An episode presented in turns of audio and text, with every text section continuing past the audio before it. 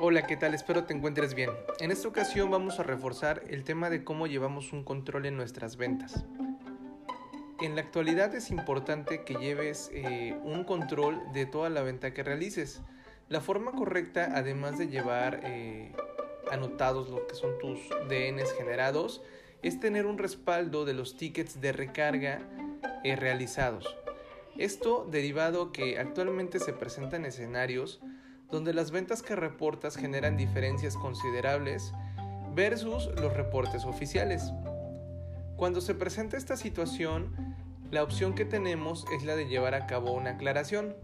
Esta se lleva a cabo mediante el portal de claridad. En el portal de claridad debemos ingresar los datos del DN que nos está reflejando acompañado de una foto del ticket de recarga. Por lo tanto, si no tienes el ticket de recarga no vas a poder realizar la aclaración. Entonces, esto cae en el hecho de que no tenemos cómo comprobar la venta y por lo tanto estaríamos cayendo en la práctica de estar inventando ventas, ¿sale?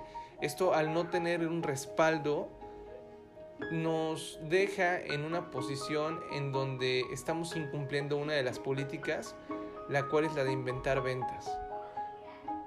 ¿Ok? Eh, este tema nos genera sanciones graves, por lo tanto debemos hacer lo que nos corresponde para poder llevar el control correcto de nuestras ventas y evitar se nos vaya a juzgar de forma incorrecta por estar omitiendo este paso tan importante. Espero lo tomes en cuenta.